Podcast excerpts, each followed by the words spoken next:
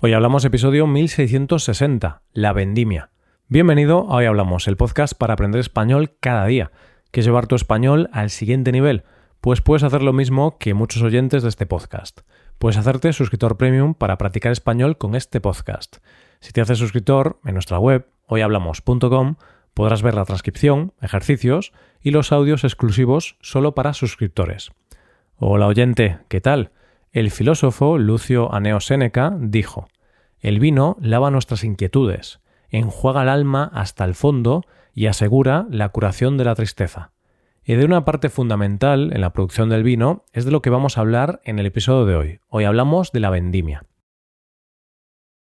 Imagínate que estás en casa, con amigos o con tu pareja, y abres una botella de vino. Acabas de quitarle el corcho y sale ese aroma del vino lo estás sirviendo en unas copas. Pero, de repente, esa imagen del vino cayendo se congela y como si de una película se tratase, retrocedemos rápidamente la imagen hasta llegar a una uva, el origen de ese vino que disfrutas una noche con tus amigos. Hoy vamos a hablar del proceso que lleva el vino a la mesa, el momento en que se recogen las uvas para empezar el proceso que culminará en ese vino. El proceso del que vamos a hablar se llama la vendimia. ¿Qué es la vendimia? Podemos decir que la vendimia es el momento de recolectar las uvas de las viñas, es decir, cuando las uvas dejan la viña y pasan a la bodega. Es el último paso de la uva en el campo y por tanto marca el inicio de todos los procesos por los que pasa el fruto en la bodega. Si te interesa la etimología, te contaré que la palabra vendimia procede del latín vindemia. Esta palabra está formada por vium, que significa vino, y demere, que significa cortar. Así que, etimológicamente, vendimia es quitar el racimo de la vid.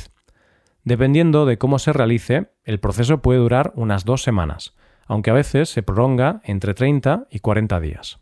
¿Cuándo se produce la vendimia? En términos generales, la vendimia en España se realiza entre los meses de agosto y octubre. Sin embargo, la clave es recolectar la uva en el momento perfecto, lo cual depende de factores como el grado de maduración de la uva, las condiciones climatológicas, la zona de producción, el tipo de uva y el tipo de vino que se desea preparar. El factor decisivo a la hora de vendimiar es determinar que la uva esté en el momento óptimo de maduración. Para ello es importante comprender este proceso. La uva pasa por tres fases diferenciadas en la vid. La primera fase es el periodo herbáceo. Durante este periodo, la uva se comporta como las hojas, pero llega un momento en que las uvas cambian y crecen. Las uvas tintas cambian de color y las blancas se vuelven traslúcidas. Ese instante se conoce como embero, marcando el fin de esta primera fase. La segunda fase es el periodo de maduración, en el cual la uva alcanza su peso y volumen máximo. Esta etapa es crucial porque se producen cambios significativos en la uva, cambios de consistencia, hormonales, de actividad enzimática y en su composición química. Es como cuando nosotros alcanzamos esa edad donde se producen todos los cambios de nuestro cuerpo y nos convertimos en adultos. La tercera fase es la sobremaduración. Esta fase solo ocurre cuando la vendimia no se realiza a tiempo. Las uvas comienzan a deshidratarse y pueden aparecer hongos. Se suele decir que el momento óptimo de maduración y por lo tanto de iniciar la vendimia sería entre 45 y 60 días después del embero, pero, como decíamos antes, esto no es matemático, hay que tener muchos factores en cuenta. Para saber si la uva está madura, se necesitan hacer una serie de controles. Estos incluyen el nivel de azúcar del mosto, la cantidad de acidez, los compuestos fenólicos en los vinos tintos, el peso de la uva, el tipo de uva, la piel, pulpa, el desprendimiento y semillas de la uva, el tono de la fruta y el tipo de vino que se pretende elaborar con esa uva. Son muchos detalles a tener en cuenta, ¿verdad? ¿Cómo es el proceso de la vendimia? La vendimia se puede realizar de dos maneras principales, manual o mecánica. La vendimia manual es aquella en la que los vendimiadores recogen los racimos uno a uno. Estos trabajadores seleccionan cada racimo y recogen solo los que están en perfecto estado de maduración. Este proceso se puede hacer con tijeras, pero hay un instrumento especial llamado corquete o garillo. Es una especie de navaja curva que permite un corte preciso sin lesionar la planta. Estas uvas se transportan en cestas pequeñas, con pesos que no superan los 10 o 15 kilos para no dañar el fruto. Aunque es la forma más tradicional de vendimiar, también es la más costosa, y por eso se suele reservar para producir vinos de alta calidad. Por otro lado, tenemos la vendimia mecánica, realizada con cosechadoras. Estas máquinas se desplazan por la línea de plantas, recogiendo los racimos y transportando la uva hasta un remolque o transporte.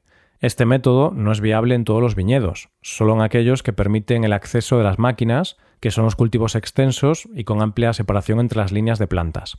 Este proceso es más barato que el anterior, pero la uva puede sufrir más, y no se pueden seleccionar los racimos individualmente. Existen otros tipos de vendimias más específicas como la heroica, la nocturna, la escalonada o la tardía. La vendimia heroica se realiza en terrenos muy inclinados, donde a menudo es necesario usar cuerdas y arneses. Es una técnica usada en solo el 5% de los terrenos en Europa. Un lugar emblemático para este tipo de vendimia es mi tierra, Galicia, especialmente en las abruptas laderas de los ríos Miño y Sil, en la Ribeira Sacra. Su nombre, heroica, hace referencia a la dificultad de este tipo de vendimia debido a la inclinación del terreno. Dado que la vendimia ocurre en meses de calor, suele realizarse en las horas más frescas del día, sin embargo, hay una modalidad llamada vendimia nocturna que, como su nombre indica, se lleva a cabo por la noche. Esta técnica reduce costes, ya que se pierden menos uvas, y además también asegura que la uva llegue en mejores condiciones a la bodega, evitando una fermentación temprana. Por otro lado, la vendimia escalonada consiste en recoger los racimos según su grado de maduración, en diferentes momentos. Por último, tenemos que hablar de la vendimia tardía, también conocida como late harvest, lo que se hace es recoger la uva más tarde de lo habitual. Puede parecer una obviedad, pero hay una razón detrás de esta decisión. El propósito de retrasar la cosecha es permitir que la uva incremente su contenido de azúcares. Como resultado, se obtienen vinos con una graduación alcohólica más elevada. Es el tipo de vendimia que se utiliza, por ejemplo, para los llamados vinos generosos. Estos son, en muchos casos, vinos dulces que tienen un carácter distintivo gracias a este proceso de maduración prolongada. Además, esta técnica se emplea para elaborar los conocidos como vinos de hielo. Estos son vinos procedentes de zonas muy frías, en las cuales la uva permanece en la vid hasta que llegan las primeras nevadas. Durante este tiempo, las temperaturas bajo cero provocan la congelación del agua contenida en las uvas, pero los azúcares no se congelan. Al prensar estas uvas congeladas, se extrae un mosto extremadamente dulce y concentrado, que luego se fermenta para producir un vino dulce y muy aromático. Ambos tipos de vino, tanto los generosos como los de hielo, son apreciados por su complejidad y riqueza, y representan la versatilidad y adaptabilidad del proceso de vendimia según lo que se quiere conseguir. Ahora ya sabes cómo funciona la vendimia, pero te recomiendo que si tienes oportunidad vayas a un viñedo a verlo, porque es un espectáculo digno de ser contemplado. Hasta aquí el episodio de hoy. Y ya sabes, si te gusta este podcast y te gusta el trabajo diario que realizamos, tu colaboración sería de gran ayuda. Para colaborar con este podcast puedes hacerte suscriptor premium. Los suscriptores premium pueden acceder a la transcripción y a ejercicios y explicaciones. Hazte suscriptor premium en hoyhablamos.com. Muchas gracias por escucharnos. Nos vemos en el episodio de mañana. Pasa un buen día. Hasta mañana.